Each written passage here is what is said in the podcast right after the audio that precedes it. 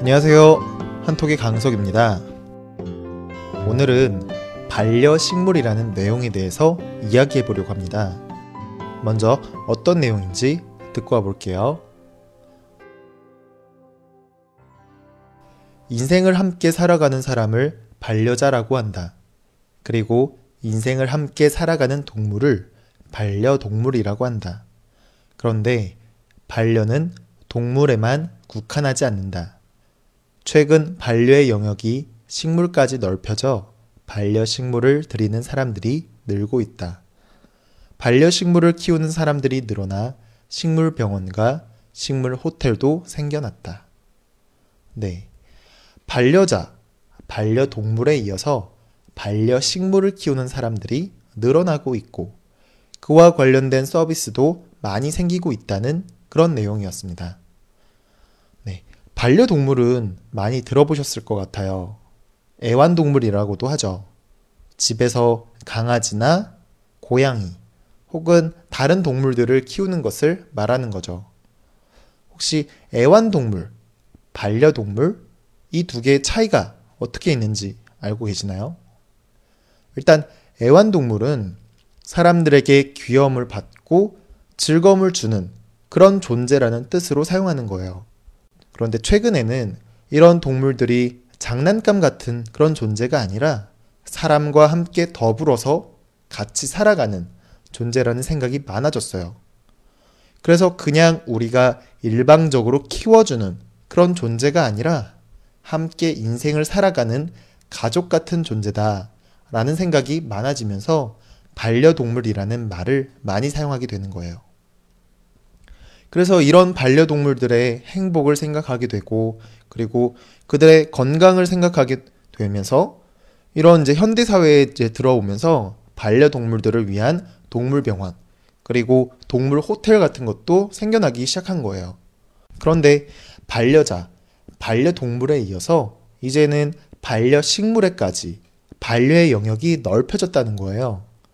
원래는 반려자, 그러니까 내 인생의 짝을 말하는 거죠. 아내라든가 남편을 가리키는 말인 거예요. 그런 인생을 함께하는 사람인 반려자를 말할 때에만 반려를 사용했는데 동물에까지 그 영역이 넓혀진 거예요. 그랬는데 이제는 동물뿐만 아니라 식물에까지 반려식물이라고 한다는 거죠. 사실 반려동물까지는 주변에 뭐 가족처럼 대하고 생각하는 사람들이 많이 있기 때문에 쉽게 이해할 수가 있어요. 그런데 반려식물은 좀 이해가 안 될 수도 있어요.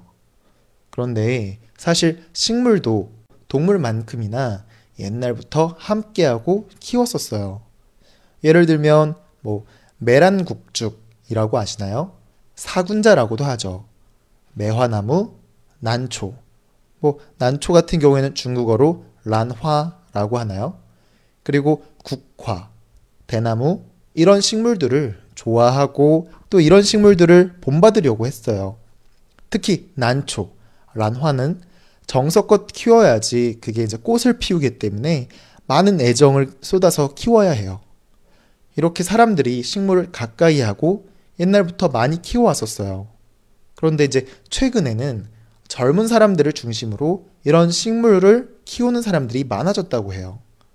1인 가구가 늘어나면서 집에서 반려동물을 들이려고 하는 경우가 많이 있지만, 뭐 하루 종일 일을 하고 늦게 퇴근하면 그동안에 그 반려동물을 돌봐준 사람이 없기 때문에 그 반려동물이 어, 혼자서 지내야 되는 거잖아요. 그렇기 때문에 이런 게 이제 쉽지가 않아서 동물 대신 식물을 키우는 사람들이 많아지고 있다는 거예요. 그리고 식물은 동물보다 신경을 덜 써도 되고 집안의 장식도 할 수도 있고 그리고 공기도 굉장히 깨끗해지기 때문에 많이 반려식물을 들이고 있다는 거예요. 거기다가 식물에 애정을 쏟는 사람들도 굉장히 많아지고 있어서 심지어 이런 식물들을 위한 병원도 생기고 그리고 오랫동안 여행을 가면 돌봐줄 사람이 없으니까 이런 식물을 오랫동안 돌봐줄 수 있는 식물 호텔도 사람들이 이용하고 있다 라는 그런 내용이었습니다. 네. 오늘도 어떤 내용인지 좀 이해가 되셨나요? 자, 그랬다면 역시 반복해서 연습하고 오도록 하겠습니다. 인생을 함께 살아가는 사람을 반려자라고 한다. 그리고 인생을 함께 살아가는 동물을 반려동물이라고 한다. 그런데 반려는 동물에만 국한하지 않는다. 최근 반려의 영역이 식물까지 넓혀져 반려식물을 들리는 사람들이 늘고 있다. 반려식물을 키우는 사람들이 늘어나 식물병원과 식물호텔도 생겨났다. 인생을 함께 살아가는 사람을 반려자라고 한다.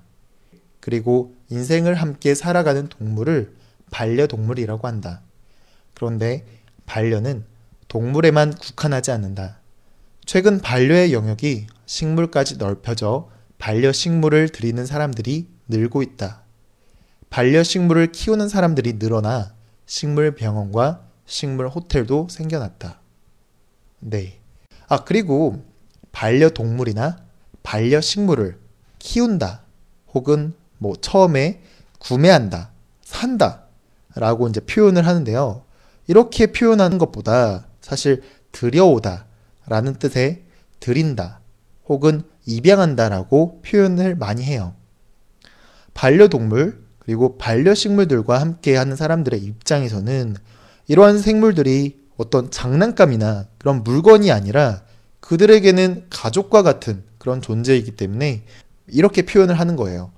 그러니까 어, 반려동물, 반려식물에 대해서 말을 할 때에는 좀 이 점을 주의해서 뭔가 어, 구매한다, 산다, 뭐 이런 식으로 물건처럼 대하지 않고 가족처럼 이렇게 대하는 말로 해주면 좋을 것 같습니다.